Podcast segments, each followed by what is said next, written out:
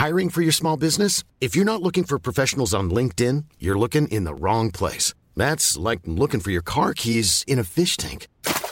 LinkedIn helps you hire professionals you can't find anywhere else, even those who aren't actively searching for a new job but might be open to the perfect role. In a given month, over 70% of LinkedIn users don't even visit other leading job sites. So start looking in the right place. With LinkedIn, you can hire professionals like a professional. Post your free job on linkedin.com slash people today. Ça va commencer dans 3, 2, 1. Binge audio. Lorsqu'on aborde le problème de l'éducation nationale, on est d'abord effrayé par son ampleur. L'école républicaine, celle qu'on nous vend, qu'on nous fantasme, celle de la Troisième République, qui offrait à tous une chance d'accéder, quelle que soit son extraction, aux plus hautes fonctions, cette école-là, elle n'a jamais vraiment existé. Son mythe, par contre, il a été et il est toujours savamment entretenu par une bonne partie du personnel politique. Personnel politique lui-même issu des écoles de l'élite, l'élite publique, les grandes écoles, les prépas prestigieuses, ou l'élite privée. Car ça peut paraître une évidence, mais attardons-nous un instant là-dessus. Comment est-ce qu'on a pu se persuader que notre école était celle de l'égalité, alors même qu'il existe plusieurs écoles, l'école publique et l'école privée? Comment la République s'est-elle finalement contentée de ce système à deux vitesses qui peut paraître paradoxal vu notre projet de société? Remontons là encore le fil de cette histoire très française. L'enseignement a été pendant très longtemps, très majoritairement, une prérogative de l'Église. Déjà, c'est un premier postulat qu'il faut avoir en tête pour comprendre le système scolaire qui émerge au XIXe siècle. Jérôme Kropp, historien de l'éducation. Donc à partir du moment où les républicains décident de laïciser l'école, les républicains euh, considèrent que euh, l'Église ne doit plus intervenir dans les écoles publiques. Il existe des écoles privées catholiques, très bien, mais elles ne peuvent pas bénéficier d'argent public. C'était le principe. Donc ils étaient très, euh, comment dire, cohérents en fait, euh, ces républicains des années 1880. Et donc pendant toute la Troisième République, il y a cette conflictualité entre l'Église catholique et euh, la République. C'est dans les années 20 que l'Église catholique finalement se rallie vraiment, en tout cas, à l'existence d'un régime républicain, tout en critiquant évidemment ses dispositions laïques. Fondamentalement, structurellement, le moment clé qui modifie les données du problème, c'est quand même la loi de Debré de 59 qui va conduire à l'établissement de contrats entre les établissements privés et l'État, en contrepartie desquels les enseignants de ces écoles privées vont être rémunérés par l'État.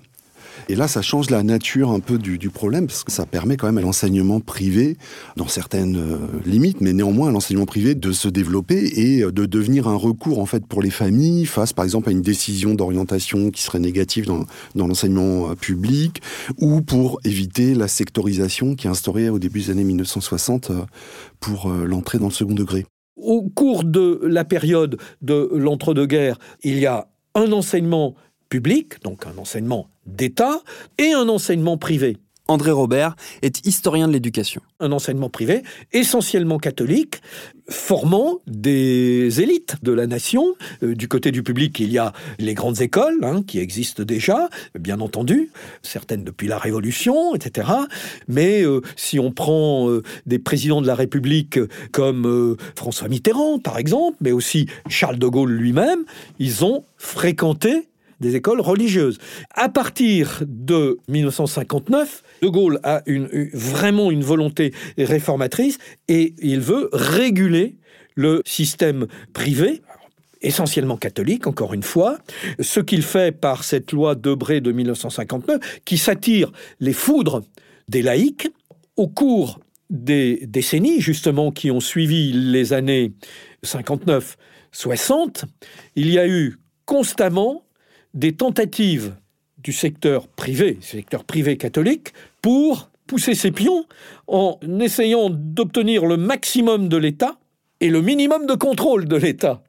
Et euh, là, ça a donné lieu à euh, des moments de crispation. En 1977, la loi Germer, qui va dans euh, ce sens. Puis en 1984, contre le projet de réforme de euh, Alain Savary, les énormes manifestations en faveur de l'école libre, etc. Puis dix ans plus tard, en 94, quand la droite tente à nouveau de pousser des pions pour euh, faire progresser le système privé, les contre-manifestations du camp laïque qui aboutissent à un, arrêt des mesures que voulait prendre, poussé par euh, sa majorité, euh, le ministre François Bayrou. Moi, je dis de la manière la plus formelle et la plus sereine que personne n'est lésé dans cette affaire et surtout pas l'école publique, dont la charge demeure à 100% aux collectivités locales. Nous étions arrivés à régler ce problème, à pacifier ce problème. C'est le risque d'un déséquilibre entre l'enseignement privé et l'enseignement public qui est encouru. Je pense personnellement que le gouvernement devrait trouver le meilleur prétexte pour renoncer à ce texte et à ce projet. Tous les politiques savent, parce qu'ils l'ont vécu dans les années 1980 à 1990, que celui qui mettrait en avant une guerre pour détruire l'autre école a perdu d'avance. Claude Lelièvre, historien de l'éducation. Pratiquement toutes les familles sont intéressées aux deux systèmes. Déjà, la moitié d'entre elles vont de l'une à l'autre. Quand on a la moitié d'entre elles qui utilisent au moins pour l'un de ses enfants les deux systèmes, le premier qui dit je supprime l'un des systèmes est mort politiquement. Donc cette question n'est plus que de l'ordre de la guérilla, mais on l'a quand même dans notre mémoire. C'est une suite qui se joue maintenant d'une autre façon, plutôt sur le terrain démocratisation ou pas, mais qui devrait pour moi se jouer aussi sur la question plus ou moins démocratique ou non. Finalement, on peut se demander dans quelle mesure les écoles privées catholiques mettent Dieu au centre de leur école, comme on peut se demander en quoi actuellement l'école républicaine met la République au centre de son école. La question scolaire, celle qui mettait un camp ou l'autre dans la rue, a déserté le champ politique. On ne s'interroge presque plus sur la coexistence des deux systèmes et sur le rôle que tout ça fait peser sur les inégalités scolaires. Il faut dire que de son côté, le système public a su inventer ses propres voies pour développer à sa manière les inégalités. Ce qui se passe après la Seconde Guerre mondiale, c'est qu'il y a toute une théorie économique qui commence à se répandre, qui dit qu'il faut élargir les élites parce qu'on se rend compte que les pays qui réussissent sont des pays qui ont une main-d'œuvre qualifiée et une classe intellectuelle nombreuse pour enrichir l'innovation économique. Mais il s'agit bien du recrutement des élites. Vincent Troget est historien de l'éducation. Et ça, c'est généralisé en 1959 par le général de Gaulle, euh, qui dans, la, dans une réforme, je cite toujours un des titres de l'exposé des motifs, il est indiqué, un des sous-titres, c'est investir à plein profit.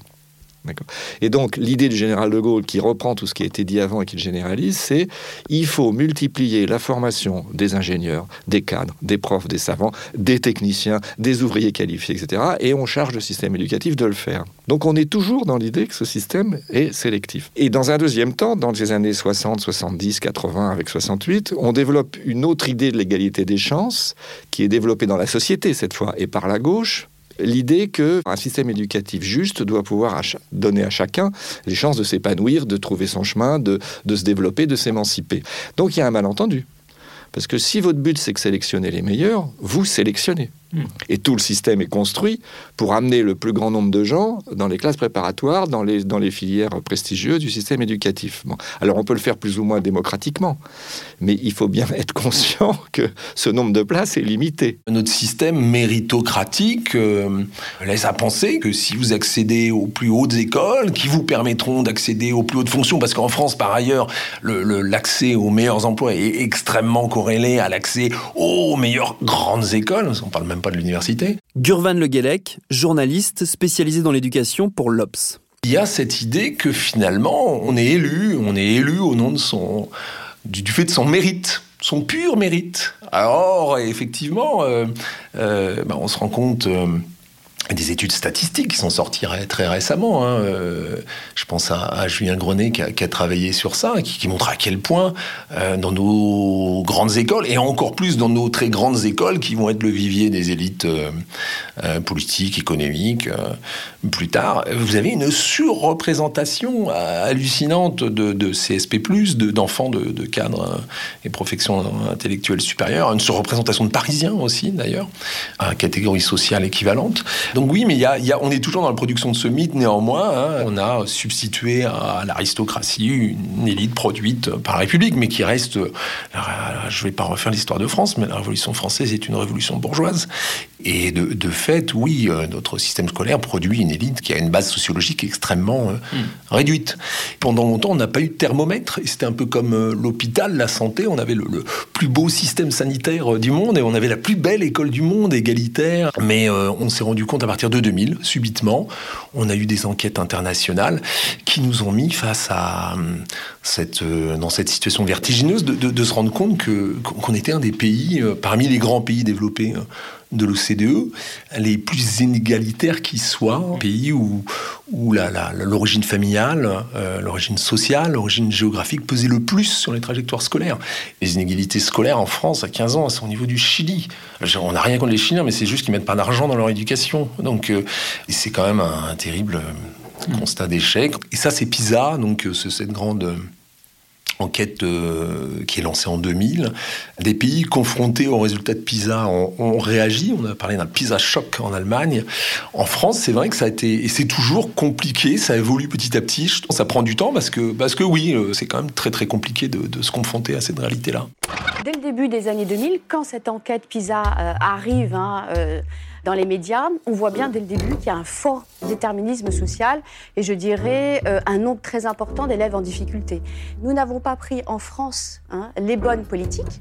Dans les autres pays, pendant ce temps-là, on réfléchissait et on mettait en place des politiques scolaires beaucoup plus efficaces, notamment en misant hein, euh, sur le primaire avec des investissements extrêmement importants dans la formation des enseignants pour développer notamment ça, c'est à l'étranger, hein, euh, voilà. Là, vous parlez de, de, de, l'étranger, dans les étrangers. Quand on est dans un système ultra sélectif de sélection des élites, Laurence Decoq est historienne de l'éducation il se produit évidemment un entre-soi des élites qui n'a aucun intérêt à ce que ça change, parce que euh, c'est évidemment une position confortable. Eux-mêmes sont persuadés qu'ils détiennent, comment dire, les ressources nécessaires pour être dans euh, euh, le camp des, dominants, au sens des décisionnaires. Et donc c'est un système qui se reproduit. c'est vraiment très bourdieusien. Hein. Donc ceux qui détiennent les rênes du pouvoir n'ont aucun intérêt à ce que la reproduction cesse. comme ils détiennent les rênes du pouvoir, on voit bien que du coup l'impulsion politique, euh, elle est euh, particulièrement entravée en fait par euh, ces habitus. Hein. Encore une fois, c'est pas des gens qui se réunissent dans une salle et qui disent on va on va tout empêcher, faut que rien ne bouge. Tout ça évidemment relève de dispositifs sociaux, d'interaction sociale. Alors, tout le monde va dire, y compris euh, les Jean-Michel Blanquer, y compris tous les ministres qui se sont succédés, tout le monde va dire, oh oui, il faut vraiment faire quelque chose, hein, parce que ça ne peut plus durer, etc. La mixité sociale, c'est fondamental, c'est ce qui fait aussi République, si je puis dire. Tout ce qui est fait actuellement avec la priorité à l'école primaire va évidemment dans le sens de la mixité sociale. Le décrochage scolaire, plus il est développé, euh, plus c'est un signe d'échec collectif. D'une certaine façon, tout ce qui est fait pour l'école est contre le décrochage scolaire mais ils sont tellement emprisonnés par leurs dispositions euh, sélectives, élitistes, leur habitus de la bourgeoisie, de la grande administration, de la distinction sociale, que finalement ils n'arrivent pas du tout à saisir le défi hmm. qui est face à eux. Évidemment, ceux qui viennent de là ben, ont incorporé ces dispositions et ces positions, euh, pas de façon d'ailleurs machiavélique. Claude Lelièvre. Il y a le fait aussi que, jusqu'à maintenant je n'ai pas euh, prononcé, mais que nous nous disons héritiers des Lumières. Or, les Lumières sont fondamentalement, sauf quelques exceptions, pour le despotisme éclairé. Ce n'est pas rien non plus.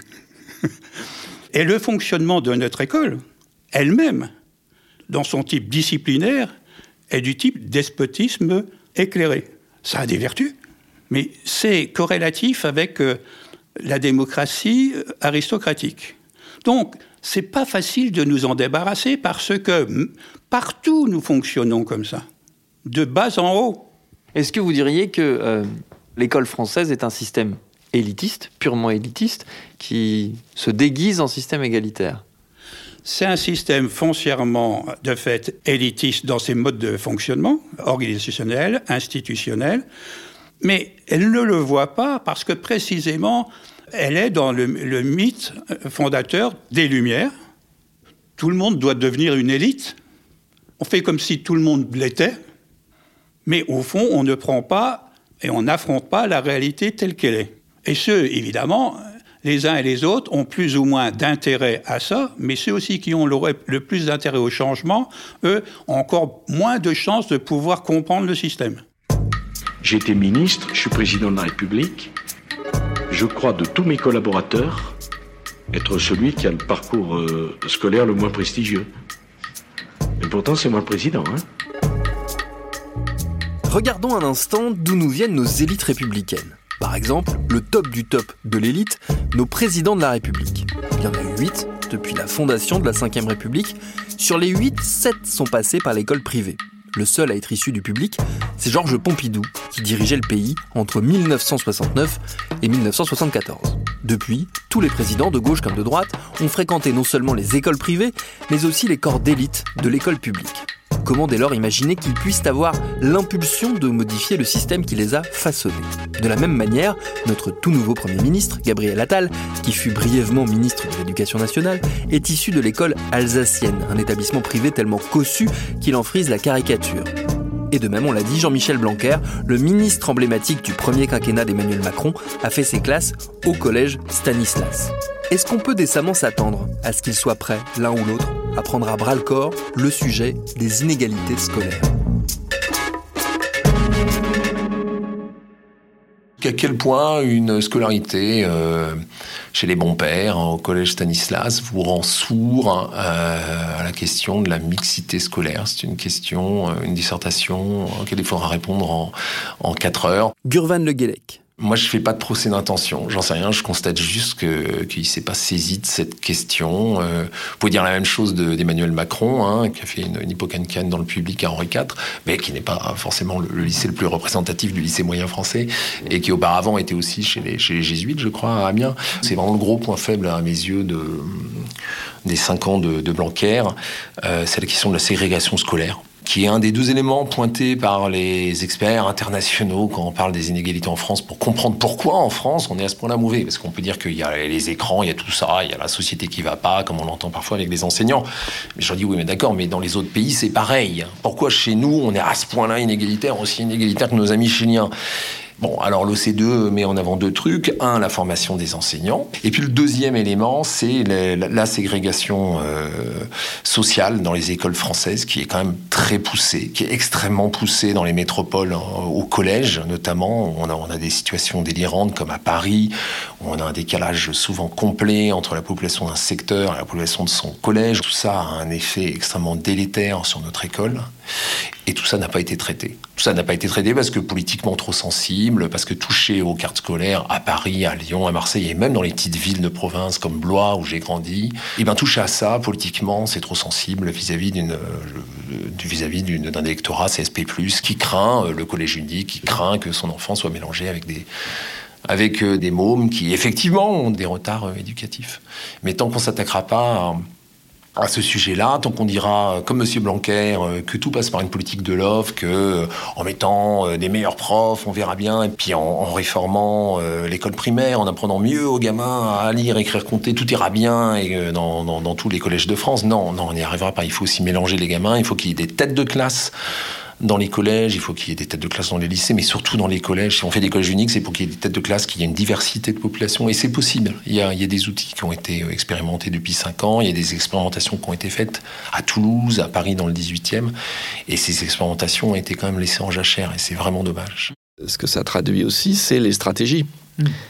Justement, des familles favorisées. Vincent Troget. À partir du moment où la compétition devient forte, les familles favorisées ont tendance à, chercher les itinéraires les plus favorables. En général, ces écoles privées, parce qu'elles sélectionnent leurs élèves, en fait, à l'entrée, parce qu'elles consacrent plus de temps à faire faire des devoirs le samedi, parce que les profs sont plus corvéables que dans le public, etc., obtiennent de meilleurs résultats. Donc, bah, par exemple, il y a un travail qui a été fait il y a déjà longtemps, dans les années 80, par deux sociologues qui s'appelaient euh, Langouette et Léger, qui montraient qu'il était devenu très fréquent qu'il y ait des itinéraires sociaux dans les milieux les plus favorisés, où on, on zappe, c'est-à-dire on passe du public au privé, du privé au public, non pas pour des raisons de conviction religieuse, parce que c'est souvent du privé catholique, mais justement pour donner les meilleures chances de réussite. C'est tout, c'est ça que ça veut dire, si vous voulez. Et le privé se saisit de ces opportunités.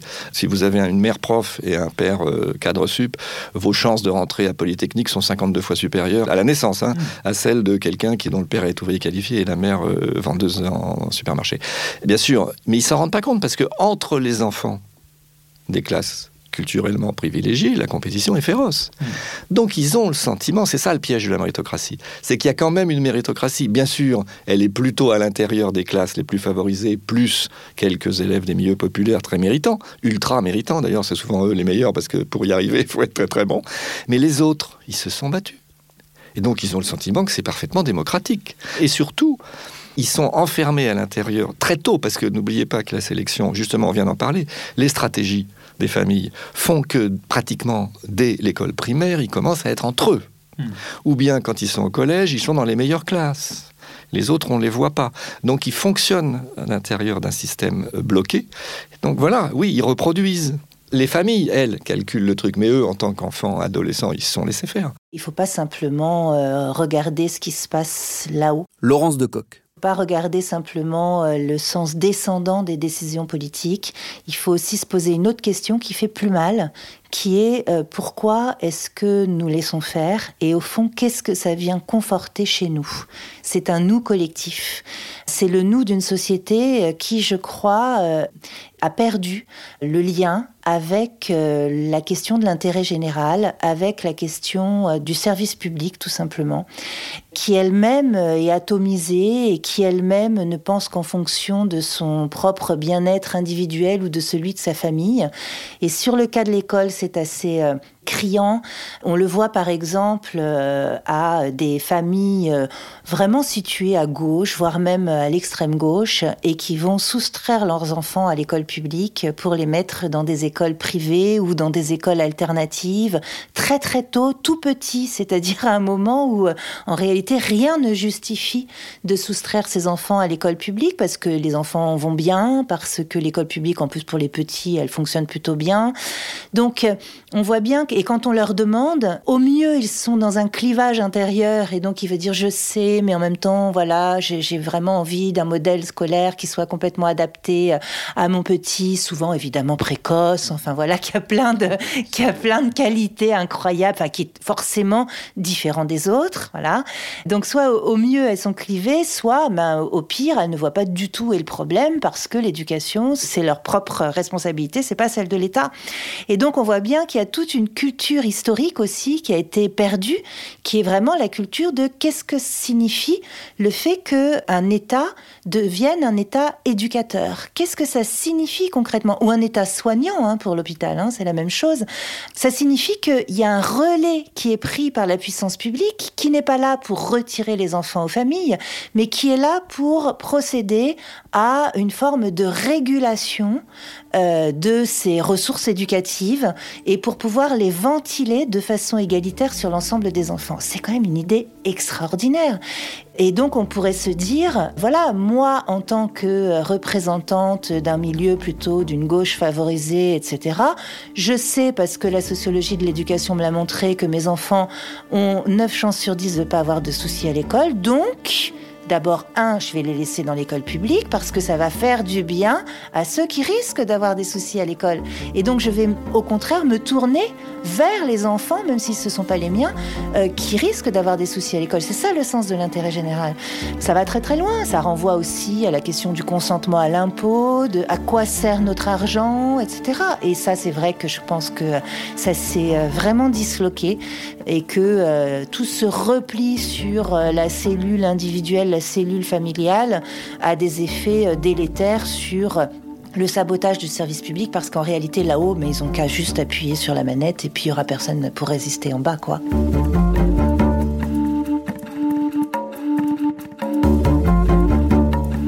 À suivre.